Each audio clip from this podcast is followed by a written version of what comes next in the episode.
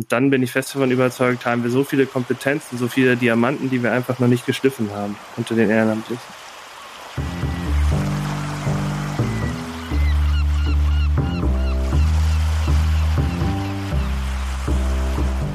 bin eigentlich davon überzeugt, dass die Leute vor allem auch selbstwirksam werden wollen.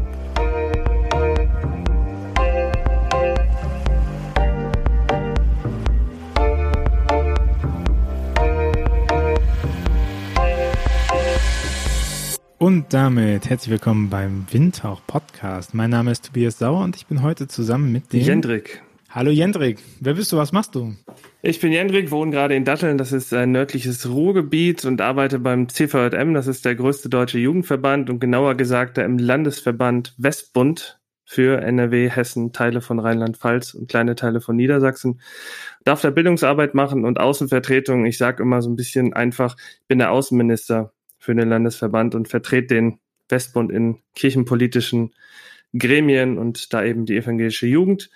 Hm, habe Sozialpädagogik und Mediendidaktik studiert, das kann ich ganz gut einbringen in den Job, war vorher bei einer Volkshochschule und beschäftige mich jetzt mit ähm, digitalen, hybriden Themen, jugendpolitischen Sachen. Und wenn ich das nicht gerade mache, dann äh, spiele ich gerne Golf oder Minigolf. Das ist so meine Leidenschaft, die ich gerade ganz gerne mache.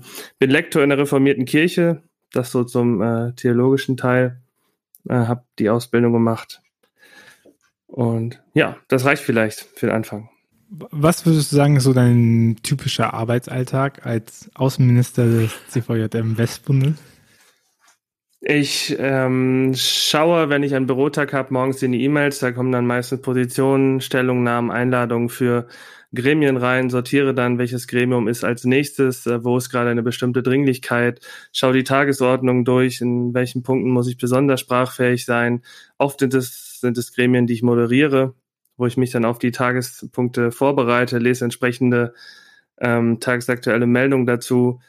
Ähm, und dann sind meistens die Tage mit Zoom-Konferenzen gefüllt, kleinen Meetings, aber auch nicht jeder Tag ist ganz unterschiedlich. Und die andere Hälfte des Monats besteht eigentlich aus Dienstreisen, denn glücklicherweise finden doch wieder einige Gremiensitzungen in Präsenz statt und das bewährt sich bei einigen Themen dann doch. Und wenn, wenn es deinen Job nicht gäbe, was, was würde dann fehlen? Ja, es würde die Vertretung des Verbandes CVM, einem sehr großen Jugendverband, in den äh, kirchenpolitischen Strukturen ähm, fehlen. Wir haben ja die landeskirchlichen Jugenden, um jetzt mal in, in NRW zu bleiben, aber auch generell in Deutschland. Und also was wie evangelische Jugend. Richtig, genau. Wir haben die evangelische ja. Jugend und wir haben die äh, das Ganze auch nochmal bei den Freikirchen und wir haben die Werke und Verbände. Zum Beispiel die äh, Pfadfinderinnen, Pfadfinder sind dabei, der CVM, ähm, REC und andere. Und alle zusammen sind die evangelische Jugend. Das ist ein bisschen äh, komplex manchmal, weil wir ein Verband CVM in einem Verband evangelische Jugend NRW sind. Äh, aber es würde halt unsere Vertretung fehlen. Und da wir der größte Verband sind, stellen wir Hauptamtlichkeit. Das haben viele andere Werke und Verbände nicht und vertreten die dann damit in diesen Strukturen durchaus auch mit. Also so eine Struktur, wenn ich das jetzt katholisch übersetze, wäre äh, das BDKJ und dann wärt ihr etwas wie die KJG oder oder ähm, die KL, KLJB oder so, also ein Verband im Verband. Genau, in NRW ist es die Arbeitsgemeinschaft Evangelische Jugend und die hat eben entsprechende ähm, Mitglieder und da sind wir dann eben einer davon als äh, genau, also die Westfälische Kirche ist dort Mitglied, die Rheinische Kirche ist Mitglied, die Freikirchen, genau. Ah, Strukturen, so schön. Ja. Jetzt hast du gesagt, äh, CVJM äh, ist einer der Verbände, die sich äh, Hauptamtliche leisten können. Ja. Und äh, wir haben ja schon eine kleine Geschichte, weil ähm, äh, du mehrmals darauf hingewiesen hast, damals, oh, das ist jetzt bestimmt auch schon ein Jahr, zwei Jahre her, äh, dass wir unbedingt mal in diesem Podcast über Ehrenamtliche sprechen müssen und um ehrenamtliche Arbeit und ehrenamtliches Engagement. Ähm, die Einladung hat jetzt aber so lange gedauert, dass du nicht mehr ehrenamtlich bist, sondern für Ehrenamtliche zuständig. Lass uns aber vorne anfangen. Äh, warum glaubst du, ist Ehrenamt ein Thema, was im Kontext von Glaubens, Glaubenskommunikation und äh, Kirchenentwicklung mehr Wert eingeräumt haben müsste. Weil es total viele Ehrenamtliche sind, die sich kirchlich engagieren. Wir haben ja ungefähr, um immer in der evangelischen Kirche so bleiben eine Million Menschen, die sich ehrenamtlich engagieren. Und das sind im Vergleich zu den äh, Hauptberuflichen in der verfassten Kirche ziemlich viele mehr. Ähm, und das heißt, sie brauchen noch den entsprechenden Raum. Es sind Leute, die Freizeit dafür aufwenden, um ihre Kirche weiter voranzubringen, um daran mitzuwirken, die dafür im überwiegenden Teil unentgeltlich arbeiten. Und das sind äh, alles Argumente, die dem Thema Ehrenamt manchmal ein bisschen mehr Raum geben sollten. Und das kommt mir auch jetzt noch zu kurz, auch wenn ich in einer anderen Rolle bin. Genau. Machst du es jetzt besser? Ja, das versuche ich natürlich. Ähm, ich merke nach einem halben Jahr schon seit dem Rollenwechsel, dass ich jetzt derjenige bin, der da donnerstags morgens um neun Uhr sitzt und denkt, ja, jetzt könnt ihr auch jetzt die Vorbereitung mit den Ehrenamtlichen machen. Aber so ist es halt nicht. Die Termine finden halt abends statt, weil die Ehrenamtlichen überwiegend ähm, arbeiten, studieren, zur Schule gehen. Natürlich gibt es Leute, die sind im Schichtbetrieb, die hätten dann auch morgens mal Zeit. Aber das ist eben nicht der Normalfall. Aber das wusste ich vorher und ich bemühe mich, wenn ich Terminabfragen mache, dann eben auch nur ehrenamtsfreundliche Termine anzugeben. Ich glaube schon, dass ich aus dem, was ich gefordert habe, die letzten Jahre lerne, aber ich erwische mich selber bei Ansätzen, die ich damals kritisiert habe. Was sind deine, was, was sind deine Hauptforderungen gewesen?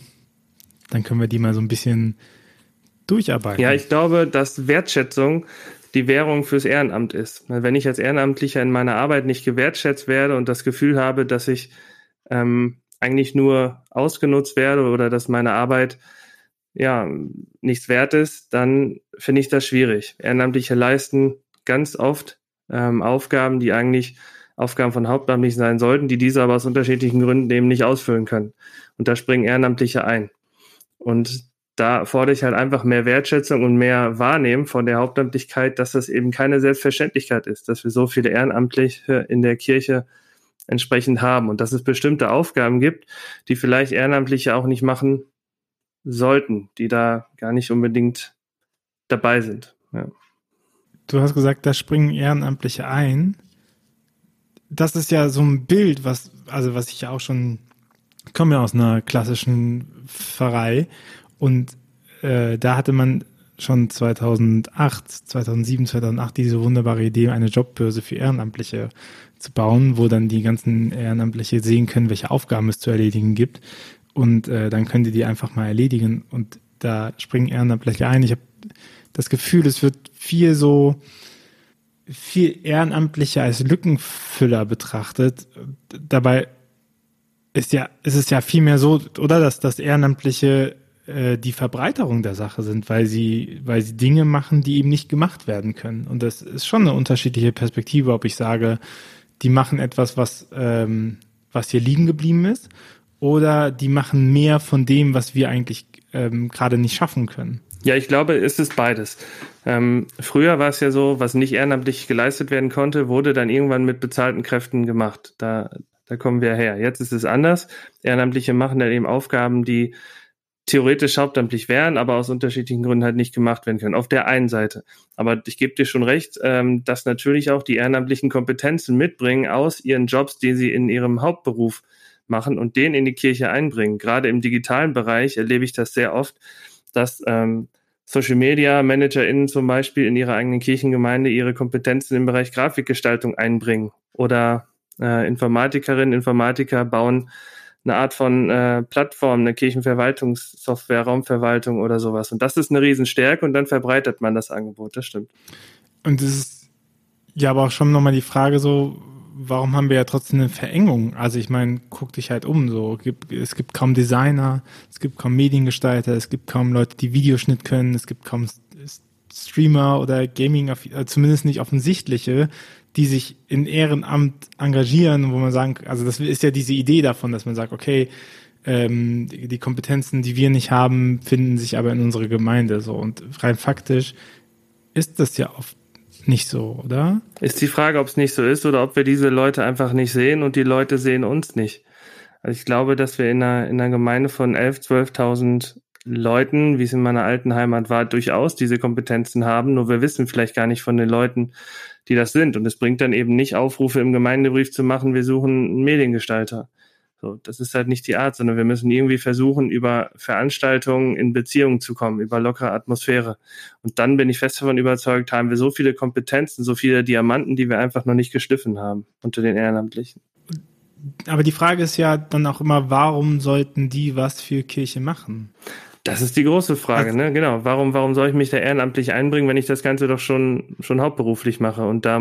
Ja, und was hat Kirche zu bieten, ja. ne? Also, klar, man, man, man könnte immer hingehen und sagen, ja, die haben so ein, einen Drang, ihr Christsein zu leben, dass es ihnen ein, ein, ein Anliegen ist, mit all ihren Kompetenzen ähm, das auch zu unterstützen und so. Ne? So, jetzt, aber rein faktisch haben wir mittlerweile weniger Kirchenmitglieder als, äh, also unter die Hälfte der, der äh, Deutschen sind Kirchenmitglieder. Und äh, das heißt, ist es, wenn, wenn du eine Gemeinde hast mit x Zahl, dann ist erstmal unter die Hälfte davon Leute, die überhaupt sich offiziell zu einer Kirche zugehörig fühlen. Das ist keine Aussage über Glaube, sondern nur eine Aussage über institutionelle Verbundenheit. Und das stellt sich ja schon die Frage so, was, was haben die davon, von Jugendlichen bis Erwachsenen irgendwie zu sagen, ich engagiere mich da, ne? Weil ich meine, dann findest du den Mediengestalter und dann sagt er so, ja klar, kann ich was für dich machen. Das ist mein Stundenlohn. Ja, gibt's auch. Und ich glaube, dass es natürlich Leute gibt, die das aus der Überzeugung ihres Glaubens heraus machen. Aber ich bin eigentlich davon überzeugt, dass die Leute vor allem auch selbstwirksam werden wollen. Dass sie vielleicht ähm, in ihrem Job als Wertschätzung Geld bekommen, aber sie vielleicht auch noch ein bisschen mehr wollen und sagen, okay, ich, ich, ich stelle meinen Dienst als Mediengestalter in den Dienst der Kirche und erwarten dafür aber auch Anerkennung und Wertschätzung, dass sie es halt für umsonst machen oder für, für weniger Geld machen oder für, für gar kein Geld. Und dass sie halt Lust haben, mit anderen, die vielleicht auch ihre Kompetenzen einzubringen, an so einer Sache zu, zu arbeiten. Aber es läuft am Ende immer wieder aus Wertschätzung raus, weil man tut das nicht einfach so, ähm, weil die Kirche zum Beispiel kein Geld hat, um Mediengestalter zu bezahlen, sondern man möchte auch selber immer gerne was, was mitnehmen. Anerkennung und Wertschätzung. Ist dann nicht auch noch der einfach der Punkt Freiräume einen wichtigen Teil? Also ich meine, bleiben wir beim Beispiel Mediengestalter oder so. Weil wenn ich dem sagen würde, nee, wir brauchen den Flyer aber genau so, dann, also wo, wo unterscheidet sich das gegenüber äh, dem Job, nur dass er halt kein Geld dafür bekommt, ne? Dann okay, danke, dass du es gemacht hast. Der Kunde sagt nachher auch danke. Also das nicht. Aber wenn man, ähm, wenn man Leuten anzubieten sagt und sagen, okay, du hast irgendeine Idee für ein Projekt, du wolltest eine Ausstellung machen, du wolltest das und das machen, hier ist der Freiraum dafür, dann, dann ergibt dir der Punkt Wertschätzung wieder mehr Sinn, ne? weil, weil man auf einmal, äh, ich glaube, das vergisst Kirche, wie viel Infrastruktur sie hat auf so unterschiedlichen Gebieten, von, von Gebäuden über tatsächlich auch Geld, über Menschen, über Ressourcen, so was da existiert und dann zu sagen, okay, äh, das können wir dir zur Verfügung stellen, mach doch einfach mal, tob dich mal aus. Aber da sind wir halt aus dieser, du musst was übernehmen, was übrig geblieben ist, Haltung raus, sondern äh, dann muss man das Vertrauen darin haben, dass Leute auch äh, was Gutes machen, wenn man sie lässt. Genau, und da sprichst du ja schon an, man muss den Mut haben, eben dann auch äh, Leute machen zu lassen. Und ich habe in meiner ehrenamtlichen äh, Zeit das nicht immer unbedingt erlebt. Das waren auch immerhin zwölf Jahre im CVM und in der, in der Kirchengemeinde, dass ich da nicht immer einfach machen konnte, sondern ich habe dann Rahmenbedingungen bekommen, vor allem in der Kirchengemeinde. So und so läuft oder so eben nicht. Wenn ich aber diesen Mut habe, dann ist das für Ehrenamtliche ein total attraktives Feld und dann bringt vielleicht auch der Veranstaltungstechniker mal seine neuen Boxen mit, die er irgendwo gekauft hat und probiert die auf einer Jugendfreizeit aus oder beim Konzert im Jugendcafé man hat auf einmal eine Riesentechnik, die man sich sonst nie leisten könnte, weil er das da mal mit tausend Lichteffekten dazu noch ausprobieren kann. Wenn wir diese Räume schaffen, dann fühlen sich Ehrenamtliche wohl. Aber die passieren halt noch zu wenig, würde ich sagen. Lass mal so ein bisschen auf Rollenverständnis von Haupt- und Ehrenamt gucken. Ne? Ich, ich habe äh, meine, meine Jugend in der evangelischen Jugend erlebt, in der evangelischen Gemeinde. Und äh, da war ich immer noch fasziniert oder auch heute noch nachhaltig fasziniert von dem Jugendleiter, der nämlich gesagt hat, wenn ihr was machen wollt, dann macht das. Und ich sorg, ich sorg dafür, dass das geht. So. Und dann gesagt, hey, wir brauchen eine Gitarre, haben wir eine Gitarre bekommen. Hey, wir brauchen einen Videorekorder, wir haben Video, äh, eine Videokamera bekommen. Ne? So, da gab es einen Mischpult, man konnte Partys machen, man konnte sich mit Lichttechnik auseinandersetzen, so all das. Und äh, niemand von uns musste jemals vom Presbyterium vortanzen. Niemand von uns musste sich jemals rechtfertigen, dass so und sowas ist. So, das hat er halt alles gepuffert. Und ich das ist für mich heute auch noch so, ein, so eine Blaupause dafür, wie ich finde, wie Umgang mit engagierten Menschen funkt, zu funktionieren hat. Ne? Zu sagen so nicht, ja, dann müsst ihr mal einen Antrag stellen oder so. Der, das ist doch Mist, wie erlebst du das? Ja, bestenfalls erlebe ich das so und ich kenne auch Leute, die machen das so. Die sind dann eher, irgendjemand hat mal gesagt, er würde eine dienende Haltung einnehmen, den, den Ehrenamtlichen gegenüber. Er würde ihnen den Rücken frei halten, auf Freizeiten den Papierkram machen, damit die sich auf den Inhalt konzentrieren können. Ne? Er sozusagen das Backoffice. Das sind aber immer Leute, ähm, die dann aber auch für sich wissen, ich bin jetzt nicht irgendwie degradiert, nur weil ich quasi das mache, was die Ehrenamtlichen machen. Ne? Ähm, ich bin jetzt nicht in meiner Rolle heruntergestuft, nur weil ich jetzt den Orgakram mache, aber gar nicht mit auf die Freizeit dafür fahre. Ne? Das ist, ist, eine, ist eine Haltungssache. Bestenfalls ist es aber genauso. Und deswegen sind ja auch bei den evangelischen Jugenden auf Kreis- oder Landesebene die Vorstände immer überwiegend ehrenamtlich besetzt. Und die Ämter für Jugendarbeit in den Landeskirchen führen theoretisch das aus, was der ehrenamtliche Vorstand eben beschließt. Äh, und das sollte sich eigentlich auch auf Ortsvereinsebene, wenn es denn eine Hauptamtlichkeit gibt, durchsetzen. Aber es ist eben eine Haltungsfrage, weil wie gehen die Hauptamtlichen an ihren Job dran? Sagen sie, ich bin hauptamtlich, ich bestimme jetzt, was hier läuft, weil dafür werde ich ja bezahlt und ich bin es am Ende, der sich rechtfertigen muss vom Presbyterium und wenn die Gitarre nachher nur schief stimmt, dann muss ich sagen, warum die nicht besser geklungen hat, um mal in dem Bild zu bleiben. Oder sie sagen, nee, wieso? Die Jugendlichen wollten, dass die schief äh, ähm, stimmt und ich würde äh, alles dafür tun, dass sie auch weiterhin schief klingt, wenn die das wollen. Zwei Sachen. Und ich meine, das ist ja Absichtsbekundungen, ne? Wie bekommen wir das hin? Dass die die entsprechende Haltung entwickeln. Ja, das ist ja schon, ich meine, diesen, diesen, diesen Grabenkampf gibt es ja die ganze Zeit schon. Also ich weiß damals auch gegen dieses äh, gegen dieses Jobportal saß ich auch damals im PGA, im Pfarrgemeinderat drin und habe gesagt, ja, das ist ja Quatsch. Also weil wenn die Hecke geschnitten werden muss, dann muss sich die Gemeinde äh, Gärtner, Gärtnerin leisten. Und natürlich toll, wenn wir jemanden haben, der sagt, ich mache das für die Gemeinde. So, aber zu sagen, wir haben, wir wälzen unsere Verantwortung und das, was wir eigentlich leisten müssten, auf kostenlose Arbeit aus, dann finde ich das schon frech. So, weil bei all dem, was an Sparzwängen äh, genannt wird, hat Kirche Geld. Ne? So, es, es existiert Geld in Kirche, wie bei allen ist Geld, ist das eine Frage von Verteilung. So. Und aber wie, wie, und schon damals war ja diese, dieser, dieser Duktus so. Das war ja in derselben Zeit, in der ich in der Jugendarbeit äh, ganz gut versorgt worden bin als Ehrenamtlicher. Ne? So, und äh, wie, wie kann ich dafür sorgen? Und was sind, was sind Schritte? Wie, wie kann ich überzeugen, äh, dass es sinnvoll ist, einen, Weg zu gehen, der sagt, Hauptamtliche sind dafür da, zu unterstützen, weil das bedeutet ja auch, du darfst vielleicht dich gar nicht so krass kreativ austoben, wie, wie du das mal geplant hast. Du bist halt nicht derjenige, der am Mischpult sitzt und das geil pegeln kann, so, sondern du bist halt derjenige, der auf der Party äh, gucken muss, dass alles funktioniert und dass, wenn eine Scheibe zu Bruch geht, den Papierkram ausfüllt und so. Das ist ja auch, kann ja auch manchmal brechen. Ja, und du bist derjenige, der guckt, dass, dass die Leute bei den Veranstaltungen an der richtigen Position sind, dass nicht einer am Mischpult sitzt, der das vielleicht gar nicht kann, der vielleicht besser bei einer anderen Aufgabe gebraucht wäre. Und das zum Beispiel finde ich an der Jobbörse den Aspekt eigentlich ganz interessant, dass ich mir als Ehrenamtlicher da raussuchen kann, was möchte ich denn machen und wo liegen meine Kompetenzen. Denn ich glaube, dass wir oft gar nicht auf die Kompetenzen der Ehrenamtlichen schauen, kann diese Person das jetzt gerade gut und wo können wir sie in unserer Veranstaltung einsetzen? Da nochmal genauer hinzuschauen. Und das sehe ich dann schon als Aufgabe von Hauptamtlichen zu begleiten, aber Leute auch zu entwickeln, eben genau hinzugucken, okay, da sind Stärken bei der Person, also versuche ich doch diese Stärke mal ein bisschen weiter auszubauen. Ne? Denn ich habe auch so ein bisschen die Vision, dass Hauptamtliche dadurch auch zeigen, okay, guck mal, das ist das Profil eines Hauptamtlichen und man kann hier in, in unserer Kirche auch, auch gut arbeiten. Und das ist ein Job und da kann man ne, irgendwann übers Ehrenamt hinausgehen. Diese Aspekte spielen da rein für mich. Aber wie kommen wir dahin? Ich glaube, das haben wir noch nicht beantwortet, oder? Also wie, wie, was, was unterstützt mich in der Haltung, dass das so sinnvoll ist, ne, das so zu tun, was, oder ist man da auf einem Holzweg? Also man könnte auch sagen, naja, das ist ja ein klassisches ja immer so, ja, das ist ja alles hier viel zu laissez-faire, da macht natürlich niemand was. So. Konfis, allen Konfi-Gottesdienste, wo ich drin war, wurde am Ende nochmal gesagt, was man jetzt alles in der Kirche tun könnte, jetzt wo man Teil der Kirche ist und so. Das ist ja alles immer diese, ich erlebe das schon stark, diese, ach ja, schön, dass du da bist, hast du nicht Lust, das und das zu tun? So. Und das ist meistens Erstkontaktpunkte, die man hat. Ja, aber das wird in den Gottesdiensten dann auch oft von äh, Leuten vorgelesen, die teilweise 50, 60 Jahre älter sind als die Zielgruppe. Die wissen ja auch noch mal besser, was zu tun. Die wissen das. Kaffee kochen, ja, ja. Schnittchen schmieren. Ja, und genau, beim Seniorinnenkreis helfen. Ja. Ähm, nee, Wie kommen wir da raus? Das ist so, das ist ja die Frage. Wie kommen wir da raus? Also was können wir machen, wenn jetzt jemand zuhört in der Gemeinde und sagt, ja, sehe ich auch so, aber es muss ja gemacht werden. So, was?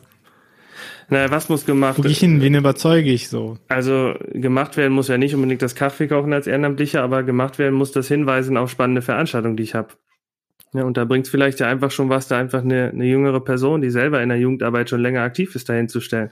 Zu sagen, hey, ich bin nur fünf Jahre älter als ihr, ich habe meinen Weg auch gemacht, kommt mal, ne, sprecht mich hier nachher an, ähm, schaut mal da und da vorbei. Ich glaube, es geht nicht darum, irgendwelche Flyer zu verteilen, sondern es geht am Ende über Beziehung. Und da muss nicht der die Hauptamtliche vorne stehen. Da kann auch einfach ein ehrenamtlicher Mitarbeiter, Mitarbeiterin ähm, dastehen, die schon ein paar Jahre dabei ist aber dann, wenn man dem folgt, dann wäre ja die, die Lektion, die man lernen muss, dass hauptamtlich nicht immer bedeutet Hauptakteur, oder? Nicht immer die, die Person, die hauptamtlich ist, sollte, muss nicht immer zwangsläufig die Person sein, die im Hauptamtlich steht. Das würde ich so sehen, ja. Und ähm, ich würde, ich begreife meine Rolle als Hauptamtlicher jetzt im CVM auch so, dass ich da gar nicht unbedingt immer im Rampenlicht stehen möchte ja, sondern ich sorge eher dafür, dass andere Menschen im Rampenlicht stehen. Das geht jetzt bei, bei Gremien, stehst du in der Moderation natürlich schon öfter mal vorne, so, da kannst du es nicht, kannst du es nicht machen. Aber wenn es darum geht, Menschen zu befähigen, bestimmte Dinge zu tun oder auch mal vorne zu stehen, dann ist das eher meine Rolle. Und hauptamtlich heißt nicht, dass ich hauptzuständig bin. Das ist auch so eine Sache. Ich bin auch nicht für alles komplett zuständig in meiner Kirchengemeinde. Das wird ja, muss man auch sehen, dass auf hauptamtlich ja öfter mal Aufgaben abgewälzt werden, die auch nicht so unbedingt deren Job sind. Ich bekomme einfach Geld für das, was ich tue und ich habe vor allem verhältnismäßig mehr Zeit für das, was ich tue, als Ehrenamtliche haben. Also kann ich in dieser Zeit äh, ganz andere Dinge tun und das muss ich entsprechend sehen und diese Zeit nutzen, um vielleicht für Ehrenamtliche das Feld so zu bereiten, dass sie nach ihrer Arbeit um 17 Uhr, jetzt mal ganz klassisch gedacht, äh, in die äh, Gemeinde kommen und dann einfach bestimmte Dinge nicht mehr machen müssen, sondern direkt äh, mit dem Jungschar-Programm loslegen kann. Vielleicht auch nicht erst noch Stühle stellen oder sonst was. Ich finde es ja auch so bemerkenswert, weil ich meine, wofür wird man bezahlt? Man wird nicht für Spaß bezahlt. Ne? Also ich freue mich ja auch darum, dass man einen Job hat, wo man, wo man sich wohlfühlt, wo alles gut ist, so alles, alles easy, aber ähm, man, man wird bezahlt für Arbeit. So. Und ich, ich muss arbeiten und, und Arbeit bedeutet halt die Sachen machen, die, die eben liegen bleiben. Und das sind halt bürokratische Sachen. Also wenn du nicht irgendwie ein Ehrenamt hast, der sagt, boah, geil, Finanzcontrolling, das ist genau mein Ding, so, da habe ich richtig Bock mal zu optimieren, wie wir Einkauf und Verkauf auf Jugendfreizeiten machen und so. Äh, haltet diesen, haltet diesen Menschen gut fest.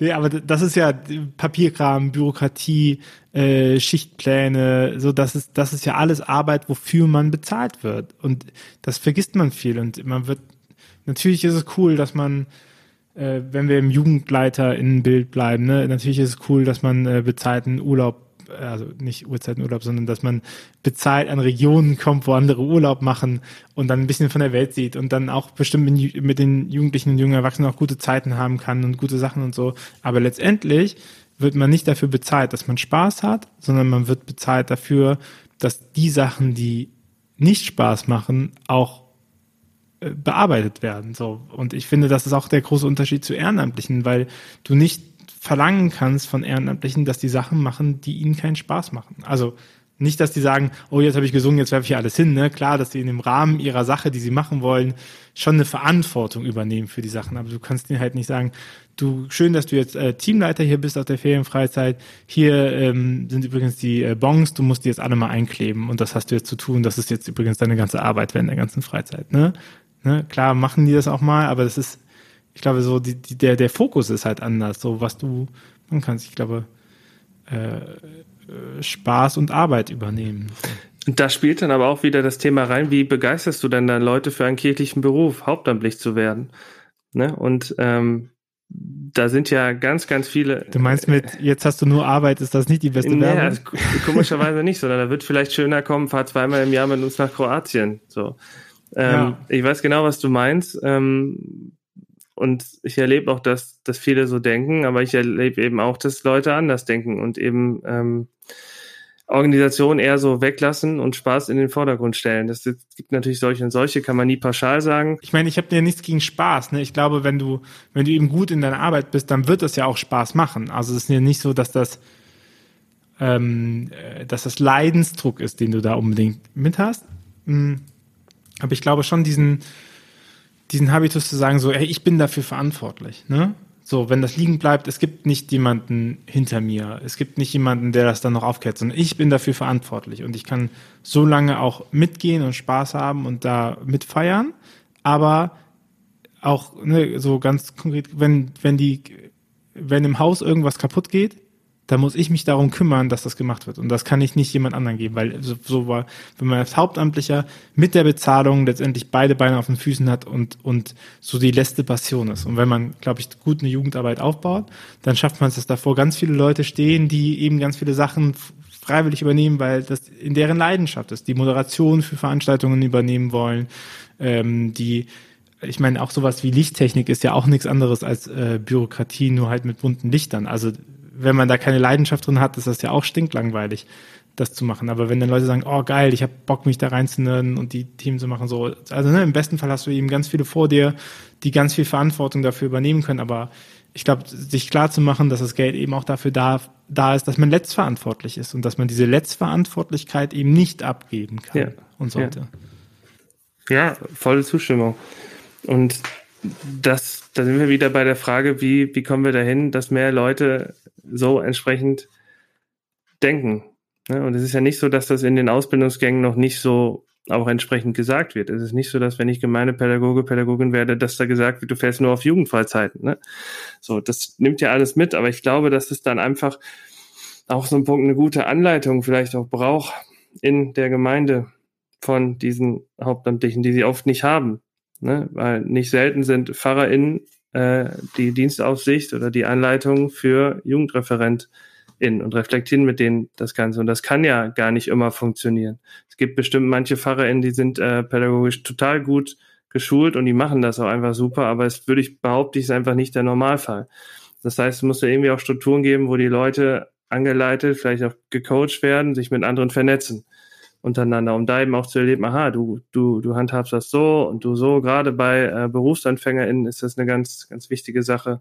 Und ich glaube, das ist ja auch so ein bisschen, ich meine, das ist ja auch so ein bisschen so ein allgemeines Thema zu sagen, okay, vernetzen und dafür sorgen, dass man nicht nur äh, da stecken bleibt bei den Dingen, die man kennt. So, also dann denkst du, es würde so laufen, wie du das in der Pfarrei hast, denkst du, so würde es überall laufen oder in der Gemeinde hast. Und dann bist du vielleicht in, in Abhängigkeiten drin oder in System drin, wo du denkst, das ist normal, so. Und dann fehlt dir vielleicht der Blick manchmal daraus, so. Also es tut gut, es tut immer gut mit Leuten außerhalb von dem äh, eigenen Arbeitsfeld, auch außerhalb der eigenen Berufsgruppe zu reden und dann zu gucken, so was ist, äh, was, was könnte woanders noch normal sein in dem, was ich mache. Wir werden das jetzt im, im Westbund zeitnah umsetzen, dass wir äh, Learning, Learning Circles gründen und äh, zum einen Ehrenamtliche aus dem ganzen Westbund, Leute aus äh, Hessen, Siegerland, ähm, aus Westfalen zusammenbringen in einen sechs- bis siebenköpfigen Circle und die arbeiten dann über 13 Wochen an ihren individuellen Zielen und tauschen sich dabei einmal die Woche aus mit der so Working Out Working Loud. Out Loud, genau. LernOS ist da so ein, so ein System, was man immer wieder hört. Corporate Learning Community. Das ist ja durchaus auch für Hauptamtliche denkbar.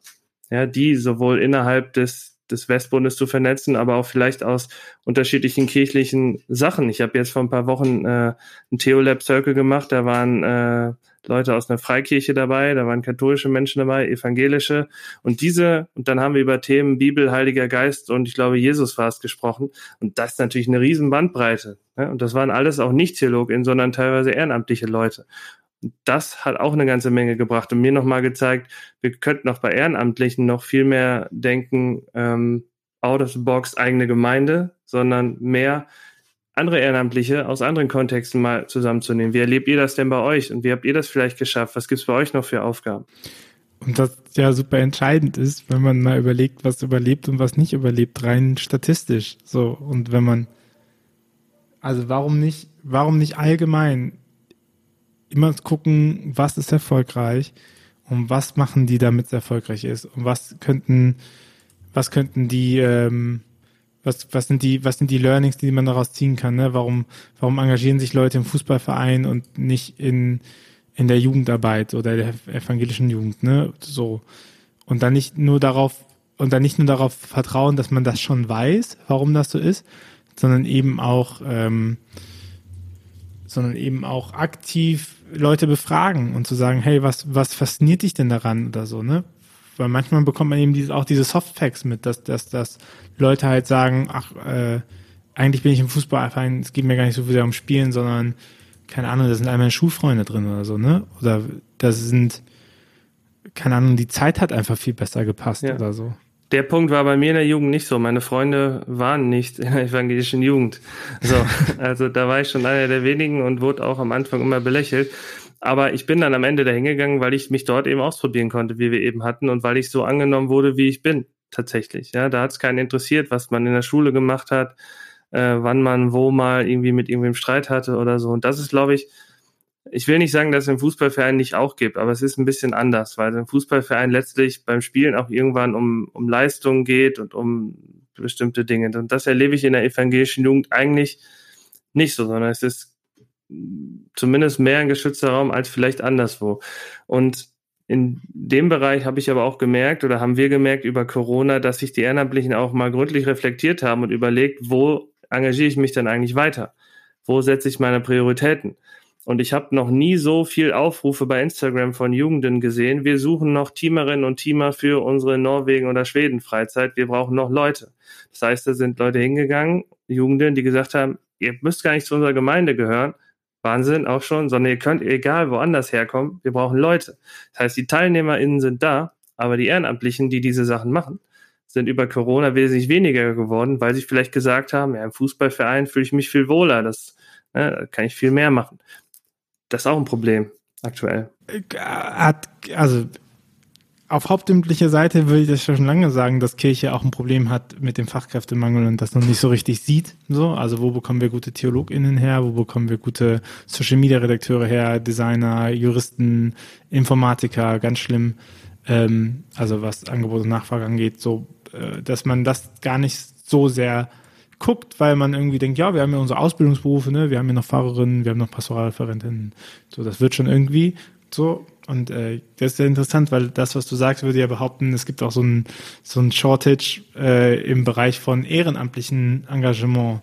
Zu sagen, dass da auch Leute, viele Leute auch sagen, da bin ich raus. Und dass ja dann in diesem Fall ja auch äh, massiv an, du, hast, du bist eingestiegen mit ähm, Ehrenamtliche tragen diese Kirche äh, und wirken mit. Das heißt, äh, das das heißt, Fundament wird immer, also Fundament geht immer weiter verloren. Ja. Also ich, ich finde den Begriff eigentlich ganz gut, Fachkräftemangel unter, unter Ehrenamtlichen, wenn man mal so das überspitzt sagen möchte. Ähm, auf örtlicher Ebene fängt das an, aber das zeigt sich in meinem Bereich vor allem gerade in den in der Landesebene, wenn es nämlich darum geht, Ehrenamtliche zu finden für die Gremien, um die Gremien zu besetzen. Das war noch nie der riesen sexy Job, da irgendwo mitzumachen. Aber Leute, die fähig sind, in Gremien zu arbeiten, sprich Protokolle lesen und interpretieren zu können, sich auf Dinge vorzubereiten, vor Gruppen zu sprechen und so weiter, die werden immer, immer weniger, weil auch die Leute dann sagen, ich möchte jetzt lieber vor Ort, in meiner Jugend vor Ort wieder was aufbauen, nach Corona durchstarten und habe hab gar nicht die Kraft, den Blick, die Zeit oder die Lust dazu, darüber mal zu denken und auf Kirchenkreis oder gar Landesebene irgendwas zu machen. Und da merken wir das in jedem Fall. Und dann, was uns so manche Vereine berichten, gibt es zwar Leute, die seit Ewigkeiten die äh, Freizeiten machen und die da auch souverän mit dabei sind, aber es fehlt eben auch eine Generation an Nachwuchsleuten, die eben keine Jugendleiterschulung gemacht haben, keine Juleika, weil es wegen Corona nicht ging. Das, was man jetzt alles aufholen muss und auch gar nicht aufholen kann in so kurzer Zeit. Und dieses, dieser, dieser Break, der zeigt sich jetzt zunehmend. Der fängt jetzt an und ich behaupte, dass es in den nächsten Jahren noch drastischer wird. Und was wir jetzt machen müssen, ist im Prinzip zu schauen, wie kann man Ehrenamtliche dafür trotzdem noch begeistern. Und da kannst du ja im Vergleich zur Hauptamtlichen über Spaß kommen. Da kannst du ja sagen, hier, fahr zwei Wochen nach Kroatien, wir bezahlen dir das äh, und du hast dann eine gute Zeit. Ohne dabei zu sagen, ja, du musst aber da nichts leisten. Denn ähm, ich möchte auch noch mal kurz erwähnen, dass dieses Jahr, ihr macht ja nur Urlaub da in Kroatien, für Ehrenamtliche, was dann die Familienmitglieder oder Freundinnen und Freunde manchmal sagen, halt auch nicht stimmt. Da steckt schon eine ganze Menge Arbeit im Vorfeld, währenddessen allein die Verantwortung, wenig Schlaf, der nicht immer hausgemacht ist äh, und auch eine Nachbereitung dahinter. Aber man kann halt über den Spaß mehr kommen als über, ja, du musst aber auch noch die Teilnehmerlisten abrechnen. Ja. Ja, und ich meine, ich, also ich überlege nochmal, was mich so auch dahin gebracht hat und dann, ich bin über Freunde reingerutscht, aber diesen, diesen Part zu haben, der, der des Freiraums und des, was du gesagt, Selbstverwirklichung, also dass man eben sagen kann, ach so, hier kann man was machen. So, hier probiere ich das mal aus, ne? Also hier und ich glaube, das wird, das, das geht halt so unter, wenn man sagt, so, du musst das halt tun, ne? Du musst halt hier Leitung sein. Und wenn man aber hingeht und, und klar macht, okay, klar hast du auch einen Leitungsanteil da drin, ne? Und du, das bedeutet, du darfst, du, du solltest vielleicht nicht derjenige auf der Freizeit sein, der die Streiche spielt. So, das ist, diesen, diesen Part musst du leider aufgeben, wenn du Leitung bist. Aber das bedeutet nicht, dass du nicht einen äh, guten Abend gestalten kannst, der witzig ist oder äh, wo du ausprobierst, äh, ob das witzig ist oder einfach nur creepy. So, aber du bekommst diese, diese Freiräume dafür, das zu tun ne? und andere zu ermöglichen. Und ich, ich, ich glaube, das wird, das ist ja auch eine, eine enorme Ressource, die da innen liegt, dass man das machen kann. So, die, aber ich weiß nicht, wie das bei euch so aussieht. Die, ich nicht finde, dass die krass dass die krass irgendwie äh, propagiert wird, ne? So, dass du sagst, hey, komm zur Kirche, da kannst du, äh, da kannst dich austoben. Ja, ich, ich kann jetzt nicht für alle unsere 560 Vereine natürlich gerade sprechen, auch wenn ich das natürlich in den Gremien teilweise irgendwie tue. Ähm, aber nee, stimmt, das könnte man sicherlich noch mehr ähm, herausstellen. Ist es in an vielen Stellen auch so, dass Freizeit eine Belohnung sind für gutes ehren, ehrenamtliches Engagement im Vorfeld. Das ist auch ein spannender Aspekt. Also ich habe erlebt, dass es eine Kriterienliste, nicht im CVM, eine Kriterienliste gibt. Die und die Punkte musst du erfüllen und dann bekommst du bestimmte Punkte. Und die Personen, die die meisten Punkte haben, dürfen mit auf die Freizeit. So, und das natürlich aus vielen Gründen finde ich das ziemlich schwierig, weil dann werden einfach die engagiertesten äh, Leute letztlich mitgenommen, aber vielleicht gar nicht die, die ich inhaltlich für mein Team am besten brauche. So, ähm, das fiel mir dazu noch ein. Und dadurch, dass uns zwei Jahre Freizeiten fehlen, fehlt eben auch die Beziehungsarbeit. Viele Vereine oder generell, glaube ich, auch evangelische Jungen ziehen ihre Mitarbeitenden über Freizeiten, weil dort der Kontakt zu den Hauptamtlichen oder zu den ehrenamtlichen TeamerInnen entsteht und die sagen, ey, hast du nicht auch mal Lust, so eine Freizeit oder so einen Jugendgottesdienst mitzumachen? hätte unsere Jugendreferentin damals mich nicht gecatcht, 2008 in der Jugend, auf der Jugendfreizeit in Schweden und gesagt, hier, ich sehe da irgendwas in dir, mach mal Jugendgottesdienste mit uns, dann wäre ich jetzt nicht hier. Hätte ich den CVM nie kennengelernt. Und auf dieser Freizeit war ich auch nur mit, kleine Radnotiz, weil ich dachte, wenn ich auf eine CVM-Freizeit mitfahre, dann muss ich da ja auch Mitglied sein. Also habe ich mich angemeldet. Niemand dieser 80 Leute, die da mit waren, sonst war Mitglied. Aber ich bin da Mitglied geblieben ja, und äh, war vielleicht im Nachhinein, glaube ich, auch Fügung. Das sollte so sein. Das ist ja auch vielleicht nochmal auch so, so sagen, so, äh, wir arbeiten ja dran, was kann man, was kann man noch irgendwie machen, dass es besser wird und zu sagen, ähm, Aufgabe der Hauptamtlichen ist es auch, die Ehrenamtlichen und ihr Engagement zu sehen. Ne? Also du hast Wertschätzung gesagt, aber Wertschätzung heißt ja schon irgendwie, dass es also natürlich ist gesehen werden eine Belohnung, aber auch zu sagen so, ach krass, guck mal, ich, ich, ich kann dich auch fördern, so, ich, du bist nicht irgendwie, ähm, du bist nicht irgendwie irgendjemand, der hier ist, sondern so, ich, ich, ich, ich erkenne was in dir, was du vielleicht noch nicht siehst, so, ich kann das nochmal größer machen, keine Ahnung, irgendwie dieses, dieses gesehen werden als, als Eigenschaft auch. Nicht direkt honorieren, sondern einfach so sagen, boah, krass, du bist hier nicht irgendeine Nummer, ja. ne, die hier läuft. Ich habe eigentlich, ich habe es ja eben schon mal angedeutet, als Hauptamtlicher oder als Freizeitleitung eine ganze Freizeit voller Diamanten mit dabei und muss und kann eigentlich schauen und dankbar sein, boah, welchen Diamanten hier von welcher lässt sich da schleifen und schleifen nicht im, im, im schleifen nicht, weil ich dann sage, du musst es ja so und so machen, sondern wen kann ich noch entwickeln?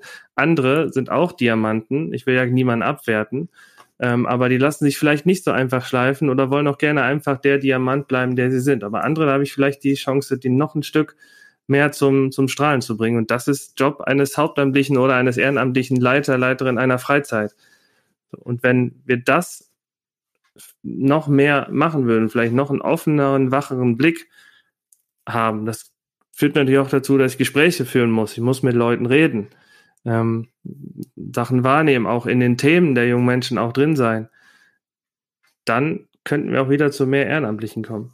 Und da sind wir wieder so, was können Hauptamtliche leisten, was, äh, was ehrenamtliche Engagierte eventuell nicht leisten können. Und dann ist es ja auch genau diese Zeit aufbringen, um mit Leuten zu reden und diese Hintergrundarbeit zu machen und zu sagen, hey, guck mal, lass mal, lass mal, lass mal miteinander schauen, was könnten wir machen oder was ist dir wichtig oder sowas. Das ist ja etwas, was, was du von Ehrenamtlichen nicht unbedingt erwarten kannst, ne? Weil es dann ja schon nochmal mehr um die und ihre Person geht, so werden eine hauptamtliche Person vielleicht auch den, den größeren Blick auch auf die Sachen hat, also auf alle Sachen den größeren Bogen und auch, auch mehr die Perspektive einzunehmen hat, zu sagen so, ich schaue mir alles an, ne? Eine engagierte Person darf ja auch einfach nur ihren Stuff machen. Genau, der Hauptamtliche hat dann vielleicht den Blick, okay, die Person könnten wir gut in der Jungschar XY einsetzen oder potenzieller Teamer, Teamerin für die Freizeit in drei Jahren irgendwo. Du musst ja nach und nach, was Freizeit angeht, so einen Stamm aufbauen. Und ich halte es durchaus für eine gute Idee, das Ganze über Jungschar-Angebote, über wöchentliche Sachen aufzubauen. So, ne? ähm, weil ich eben gesagt habe, das ist eine Belohnung, die Freizeit. Ich finde Belohnung immer schwierig, aber es wird oft so gesehen, dass am Ende das das Höchste, was ich als Ehrenamtlicher in der Jugend machen kann, eine Freizeit zu begleiten. Ich bin als Teamer mit dabei in Schweden. Aber es ist, es schadet ja nicht, darauf vorbereitet zu werden durch andere Angebote. Ja, total. Eine Frage hätte ich noch an dich und zwar ähm, eine Frage vor der letzten Frage. Ähm, mit den Begriffen Haupt- und Ehrenamt. Wie glücklich bist du mit denen? Ja, da habe ich schon lange drüber nachgedacht und bin zu keiner guten, ähm, für ich bin für mich noch zu keiner guten Antwort gekommen. Also Ehrenamt an sich, ich kann mit dem Begriff leben, äh, wobei ich mich manchmal frage, ist es wirklich eine Ehre, bestimmte Dinge zu machen? Ist es eigentlich eine Ehre für die Kirche, dass diese Leute das Ganze machen? Aber wenn ich so beurteile, geht das. Ich finde eigentlich hauptamtlich viel schwieriger als Begriff, weil das halt wirklich suggeriert, dass ich hauptsächlich, wie wir eben schon hatten, im Mittelpunkt stehe, hauptsächlich eine bestimmte Arbeit mache. Da müsste man vielleicht etwas anderes finden. Aber ich habe noch keine Ansätze. Hast du Ideen, wie man das nennen könnte? Ich bin daran nämlich auch am liegen, weil ich glaube nämlich, dass der, dass der Kontrast von Haupt- und Ehrenamt äh, so ein Machtgefälle äh, manifestiert, zu sagen, ich bin der Hauptamtliche und du bist der, der ehrenamtlich ist. Ich bin der, der das als Beruf macht und du bist der, der das nur wegen der Ehre macht. Ne? Und klar kann man das auch richtig verstehen, aber man kann es natürlich auch falsch verstehen, was bedeutet, du bist halt die Kraft, die die Sachen zu machen hat, bekommst dafür nichts. Und also man kann ja auch Ehrenamtliche bezahlen, ne? So. Und ich würde, ich, ich tendiere immer dazu, zu dem Begriff von Engagierten zu arbeiten, und zwar sowohl hauptamtlich wie auch ehrenamtlich wenn ich gerade so in neuere Projekte gucke, weil ich mir denke so, okay, im Zweifel wird das neue Projekt auch vom Hauptamtlichen abgesägt. Ne? Und letztendlich machen die das beides in ihrer Freizeit. Der eine, äh, der bekommt, der bekommt ja nicht gesagt, ach komm, dann mach weniger Konfi-Stunden dafür, dass du das machen darfst oder so. Das ist, also ich jetzt im, im Bereich von innovativeren Projekten oder von disruptiveren Projekten oder so. Und äh, keine Ahnung, ich, ich, ich versuche den Begriff des Ehrenamts zu vermeiden. Tatsächlich, ich versuche immer von Engagierten zu sprechen um, um nicht, um nicht dieses äh, innerhalb, außerhalb Kirche Ding zu spielen. Ähm, Im Rampenlicht, nicht im Rampenlicht, so, sondern weil ich glaube, die eigentliche Kompetenz, also ich glaube, ich glaube, diese Kompetenz ist halt zu sagen, da sind engagierte Menschen und ich fördere dieses Engagement. Und keine Ahnung, vielleicht ist der Hauptamtliche, die Hauptamtliche die Fördererin oder die Organisatorin, aber also Backoffice, du hast Backoffice gesagt. Eigentlich, ich glaube, die Rolle des Hauptamtlichen ist schon das Backoffice. Ganz viel. Äh, Im Kontext mit Engagierten zu arbeiten. Ne? Äh, selber darf der natürlich oder die auch Projekte machen und die umsetzen und selber auch mal äh, selber auch mal glitzern und äh, und auch mal und auch mal das Einhorn sein und auch mal groß sein und so. Da habe ich überhaupt nichts gegen. Ich denke im Kontext in Relation zu Ehrenamtlichen und was ist die Aufgabe gegenüber Ehrenamtlichen, würde ich sagen, okay, dann bist du das Backoffice für die Engagierten. Du, du sorgst dafür, dass das Engagement gefördert wird. Ne? Oder dass die alles haben, um engagiert bleiben zu können. So. Ja, Begleiterin. Nährboden. Begleiterin, Begleiter, so mhm. in, in der Rolle würde ich es auch. Ermöglicher auch, ne? Ja. Also das, das, das, ja, gerade das, weiß nicht, ich geht mir mit der Firma auch so. Man ist dann immer klein, klein und man würde gerne, ganz gerne einfach nur dieses eine Projekt da machen, was irgendwie cool ist, so. Aber meine Aufgabe als jemand, der das halt leiten muss, ist ja nicht zu sagen, okay, ich mache jetzt dieses eine Projekt so richtig gut und alles andere ist mir egal, sondern ich muss ja immer eher den Blick für für größere Sachen zu haben. Und wenn ich Mitarbeitende habe, die Sachen machen, die dürfen sich auch nur um den Newsletter kümmern und die müssen sich um alles andere nicht mehr kümmern. Ne? Und ich glaube, so ist das auch in der, in der Relation, dass du auch, dass du das auch vielleicht auch nicht verwechseln solltest oder darfst, ne? Dass, äh, dass, es, dass es eben Leute gibt, die dürfen klein sich engagieren und es eben Leute geben muss, die, die haben den großen Spannungsbogen im, im Blick. So, nachdem die sich richten. Darf ich Ehrenamtlichen dann auf einer Freizeit auch sagen, so heute machst du mal den äh, biblischen Impuls morgens oder ist das TheologInnen vorbehalten? Nee, also ich würde ja sagen, es gibt das Priestertum aller Getauften, selbst bei den Katholiken. Vergisst man manchmal. Vergisst man, ja. Also, ich, also ich, ich würde immer, immer ein Plädoyer dafür sagen, äh, dass Gott zu jedem Menschen spricht, so wie der Mensch äh, das verstehen kann. Und dass wir ein, ein, ein, ein großes Missverständnis darin haben, dass wir Menschen aufgehört haben, sprachfähig zu machen da drinnen und ihnen vorgegeben haben, wie sie es zu nennen haben. So, weil wir damit so krass unser eigenes Wissen über Gott verengt haben. Also wir wissen, wir wissen von der Offenbarung Gottes, was, was Antriebsfeder fürs Christentum ist. Wissen wir nur, oder wissen wir ganz oft nur über die Sprache, die wir selber gesetzt haben. Und das ist, das ist ja so ein krasser Mangel und so eine krasse Verengung, ne? wenn du auch überlegst, wie milieuverengt manchmal Kirche auch sein kann. So. Und deswegen, äh, je, je freier sich ein Mensch fühlt über Gott oder was auch immer äh, in diesen über Transzendenz zu sprechen, umso lieber. So. Und meine, hey, wenn du unbedingt kirchenrechtlich dogmatisch okay sind, dann lass halt während des Abendmahls oder während der Eucharistiefeier oder während der Predigtgottesdienst, da freue ich mich, also bei Predigten vor allen Dingen freue ich mich schon darauf, wenn äh, diese Person, die vorne spricht, auch äh, Kompetenzen mit sich bringt. Ne? Aber äh, wenn jemand eine Andacht macht, ne, so oder oder frei von der Leber weg seine ähm, seine Beziehung äh, mit dem Transzendenten offenlegt und sagt, so fühle ich das und das ist jetzt einfach meine persönliche Sicht. Nice, also auf jeden Fall. Ich frage das ja nicht irgendwie, weil ich habe schon mal so einen Satz gehört, ja, bei euch auf der Freizeit, da ist ja gar kein Pfarrer, Pfarrerin dabei, also leidet die theologische Qualität und eure Freizeit kann inhaltlich nicht so gut sein, als wenn ein Pfarrer mit dabei ist. Und ja. das finde ich am. Ja gut, aber ihr macht auch, also meines Wissens macht ihr auch keine theologische Fortbildungsreise, oder? Nee, eben so. Und äh, ich, ich finde es auch einfach manchmal authentischer, wenn, wenn die, wenn die Impulse von den Leuten kommen, die vielleicht nur zwei, drei Jahre älter sind als ich und nicht zehn. Und ja. Ja, aber ich meine, das ist ja auch eine Frage, was wird da gemacht? Also ich würde immer, ich würde immer sagen, also Punkt eins, ich habe schon viele Predigten gehört, die mies waren. So. Und wenn Leute kommen und sagen, Predigt ist so wichtig, dann ist meine Gegenfrage immer, okay, dann sag mir doch mal die fünf Predigten, die dich in deinem Leben äh, weitergebracht haben, die du immer noch kennst, die sagen, boah, die waren richtig krass. Äh, das wird man sehr schnell stumm. So, also, also ich wollte sagen, Theologiestudium schützt nicht vor schlechten Predigten.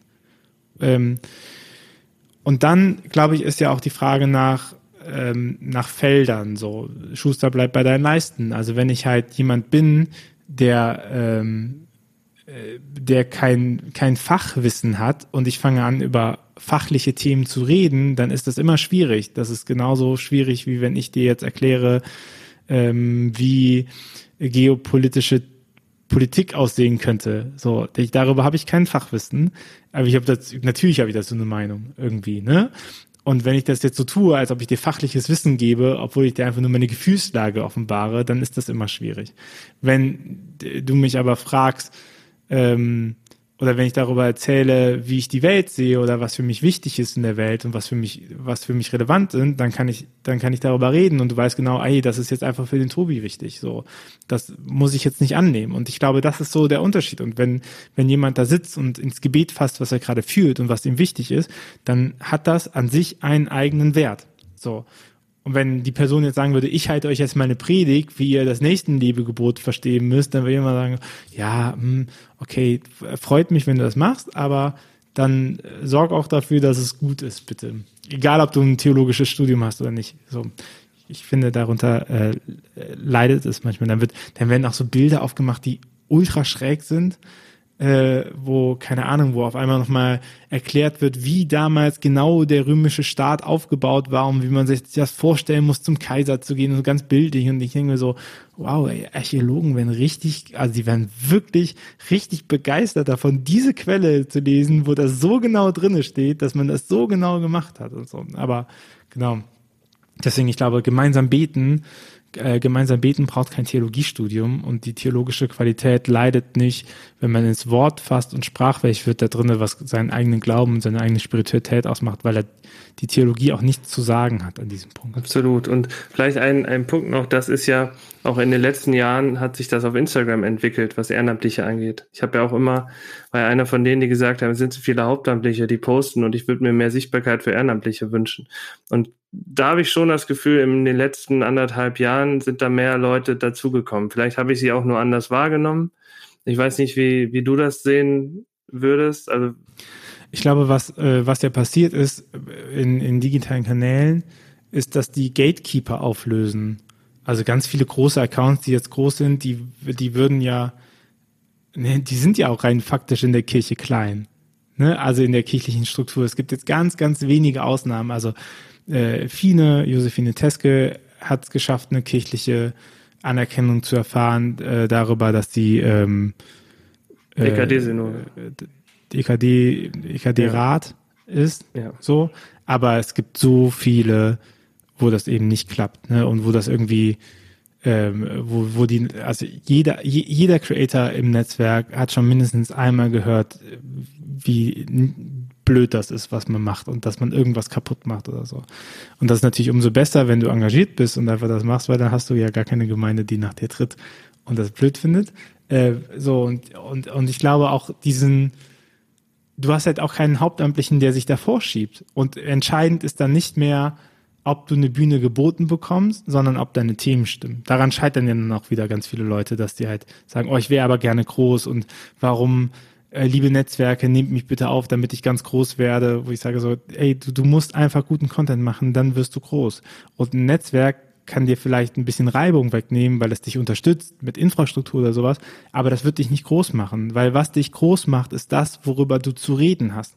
Und wenn du nichts zu reden hast, dann wirst du mit und ohne Netzwerk nicht groß werden, weil es hier um Themen geht und nicht um Orte und Personen. Ne? Es geht darum, über was du zu erzählen hast. Und wenn das muss relevant sein. So, und wenn das nicht relevant ist für, für eine Zielgruppe, und da gibt es viele, viele, viele, viele Möglichkeiten, dass du relevant schaffst. Ne? Es gibt nicht nur die einen, dass du äh, Impulse machst oder sowas. Nein, es gibt, du kannst ganz viele Stories erzählen, aber es muss, es muss, es muss äh, Leute eben ansprechen. Und die müssen das halt gut finden. Und ich glaube, das ist sowas, wo viele wo viele hadern, weil sie ganz gerne die eigene Bühnen hätten. Ich denke mir, das äh, sieht man immer auch ganz gerne, wenn irgendwie auf einmal der römische Kragen wieder rausgeholt wird, damit alle Leute auch ja sehen, dass man Pfarrerin ist. Äh, so nicht, dass sie es vergessen, so.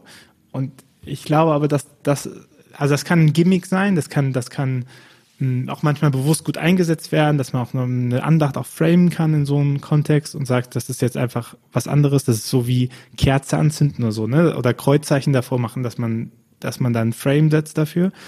Ähm, aber ich sehe eben auch ganz viel, ich sehe ganz viel Angst, äh, dass Leute denken, sie würden in die Bedeutungslosigkeit kommen, weil eben es jetzt um Themen geht und nicht mehr darum, dass du eine Fahrstelle hast und jetzt bist du besonders. Nein, du musst halt dich beweisen. Du wirst, du kannst den Instagram-Account machen und du bekommst nicht einfach 4000 Follower. Du musst kontinuierlich dranbleiben. Du musst kontinuierlich Themen bringen. Es muss für Leute interessant sein, so. Und, äh, und dann ist dem Algorithmus egal, ob du hauptamtlich für Kirche angestellt bist oder ob du das ehrenamtlich engagiert machst. Und all das, lass mich das noch abschließend sagen, all das, was die großen Accounts machen, ne, das machen sie im Prinzip ehrenamtlich, weil die wenigsten dafür bezahlt werden. Und wenn sie bezahlt werden, ist das eigentlich nur eine Anerkennung für das, was sie jahrelang schon gemacht haben. Keinen von, keinen Account kannst du über Arbeitsrecht angemessen bezahlen. Das heißt nicht, dass man es nicht versuchen sollte, aber die machen so viel Arbeit was, was einfach nicht in Zahlen zu fassen ist. Das könnte sich, das kann sich keine Firma leisten, ähm, zu sagen, du rechnest jetzt bitte jede Stunde ab, die du hier arbeitest. So. Und das vergessen viele. Ne? Da sind wir wieder bei Engagierten. Im Prinzip sind die einfach auch Engagierte, selbst wenn die einen Veramt haben. Die alle großen Accounts machen das über ihren Stellenanteil hinaus, wenn sie überhaupt einen Ich glaube, dass, äh, dass, dass es dann vielleicht auch falsch, falsch ausgedrückt ist. Ähm, mir ging es ja vor allem um Leute, die keinen kirchlichen Bezug haben, ne? dass die posten aus, aus ihrer Bubble. Da ist vielleicht die Trennung in Haupt- und Ehrenamt einfach gar nicht sinnvoll, ne? sondern einfach zu sagen, ich würde mir mehr Leute wünschen, die vielleicht nicht Theologie studieren oder da irgendwelche kirchlichen Berufe haben, sondern ich würde gern ähm, eine Krankenpflegekraft oder sowas mal haben, die da über ihre ähm, über Spiritualität oder sowas redet. Und das ist schon im letzten Jahr gefühlt ein bisschen sichtbarer geworden. Ja. Ich glaube halt auch, äh, wenn Kirche räumt da ihren Platz im Moment sehr viel, wenn es darum geht, Spiritualität irgendwie zu bedienen als Ding und das da, da, dann nehmen Leute das halt ein wieder, ne? Und dann haben die den Raum, da auch wieder sich zu setzen und, und dieses Feld überhaupt zu bedienen. Es gibt sehr viele gute Accounts, die ähm, Seelsorgearbeit machen tatsächlich so.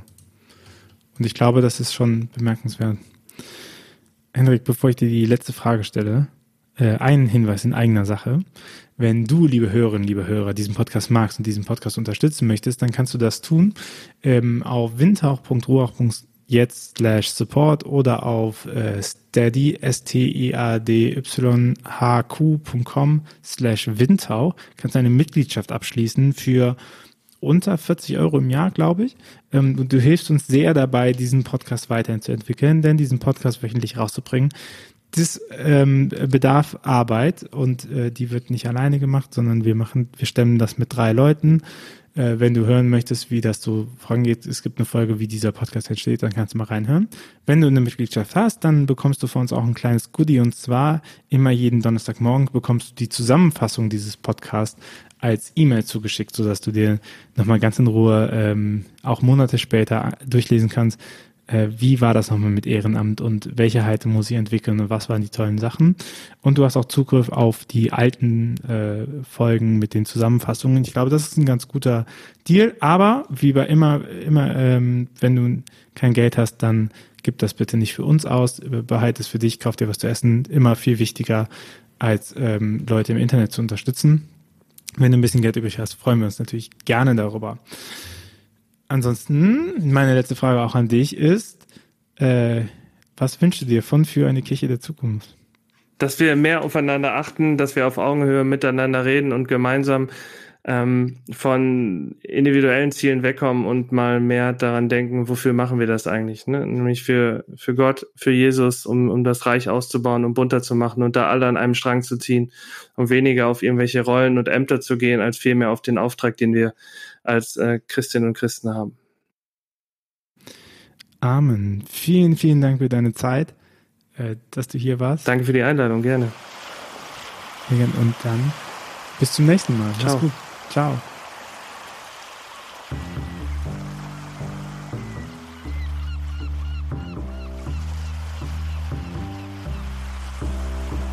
Dieser Podcast ist eine Gemeinschaftsproduktion von Ruach Jetzt und der Evangelischen Arbeitsstelle für missionarische Kirchenentwicklung und diakonischen Profilbildung MIDI. Produziert von Ruach Jetzt. Mehr Informationen findest du auf windhauch.ruach.jetzt.